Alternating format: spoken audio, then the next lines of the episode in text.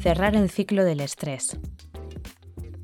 Hola, te damos la bienvenida a este nuevo episodio de Neurociencia de la Felicidad y hoy vamos a empezar esta charla con el siguiente texto que comparte Tara Brach atribuido a Winston Churchill. Si puedes empezar el día sin cafeína ni estimulantes, si puedes mantenerte alegre ignorando dolores y molestias, si puedes resistir quejarte y aburrir a los demás con tus problemas, si puedes entender cuándo tus seres queridos están demasiado ocupados para dedicarte tiempo, si puedes dejar pasar que se enfaden contigo cuando no tienes la culpa de que algo haya ido mal, si aceptas sin resentimiento que te critiquen y te acusen, si puedes enfrentarte al mundo sin mentiras ni engaños, si puedes vencer el estrés y la ansiedad sin ayuda médica, si puedes relajarte sin alcohol.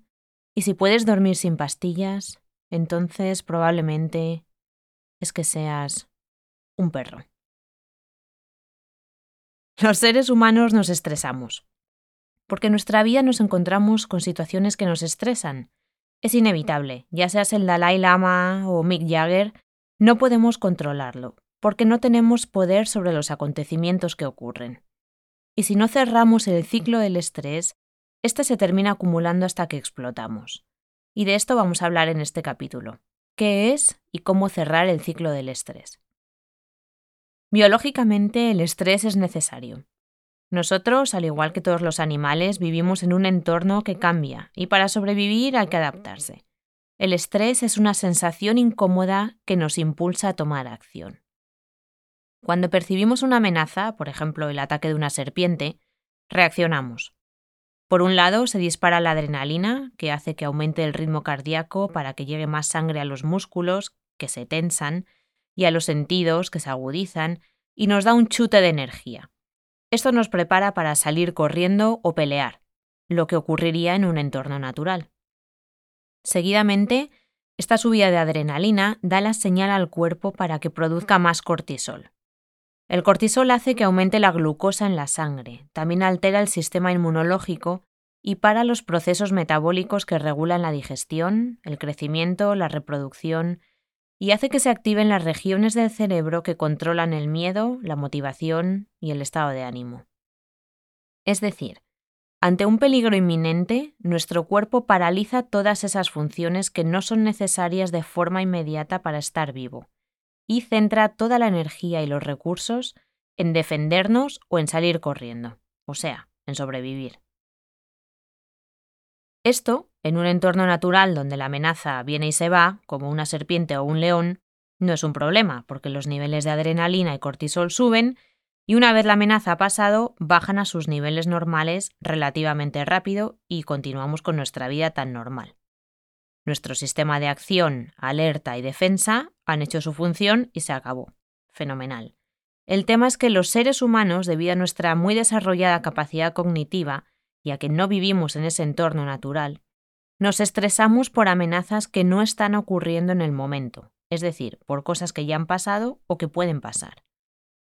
El problema es que nuestro sistema nervioso reacciona exactamente igual que si estuviéramos siendo atacados por una serpiente o un león de forma que producimos adrenalina y cortisol que paraliza numerosos procesos metabólicos.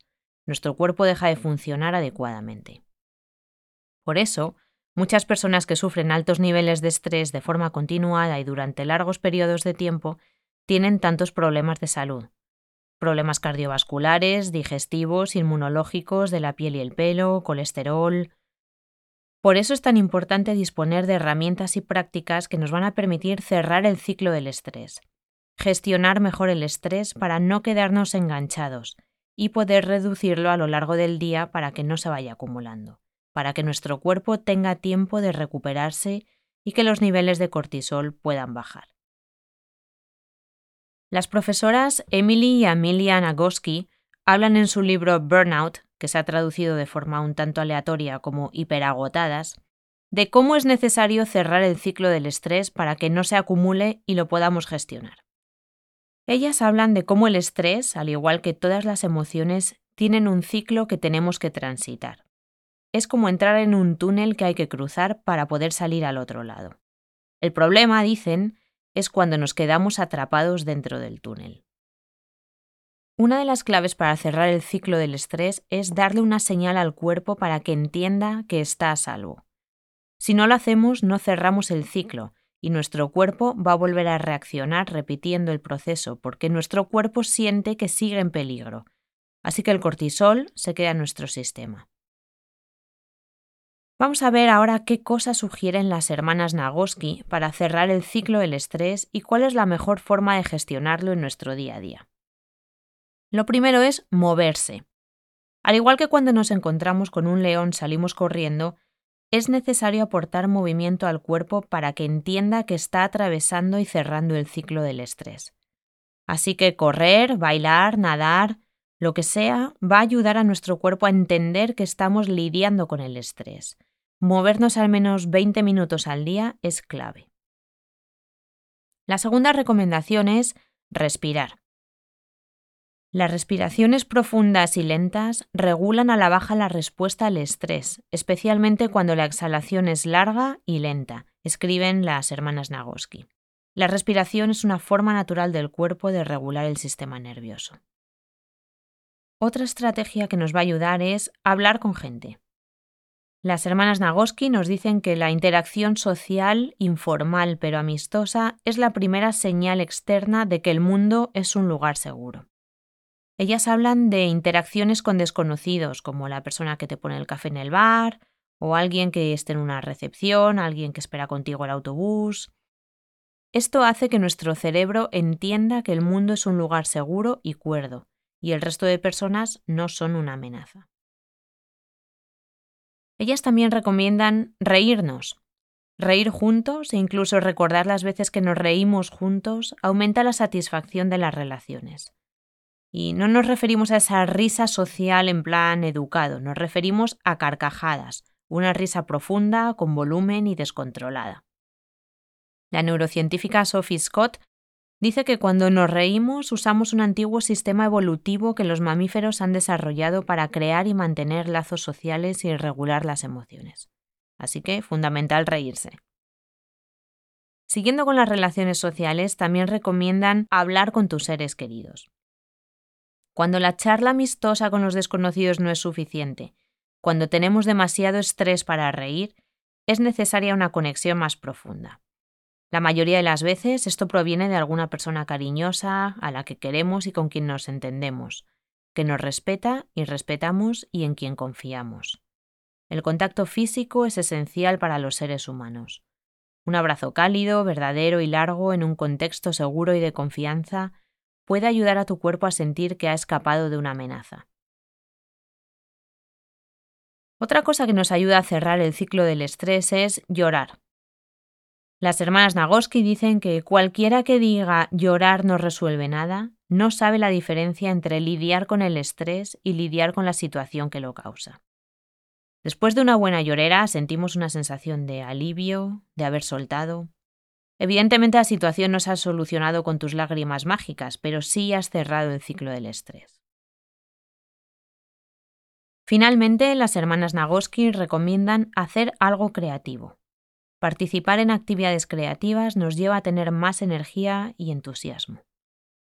¿Pero por qué? Al igual que los deportes, cualquier actividad creativa crea un contexto que tolera y fomenta las grandes emociones.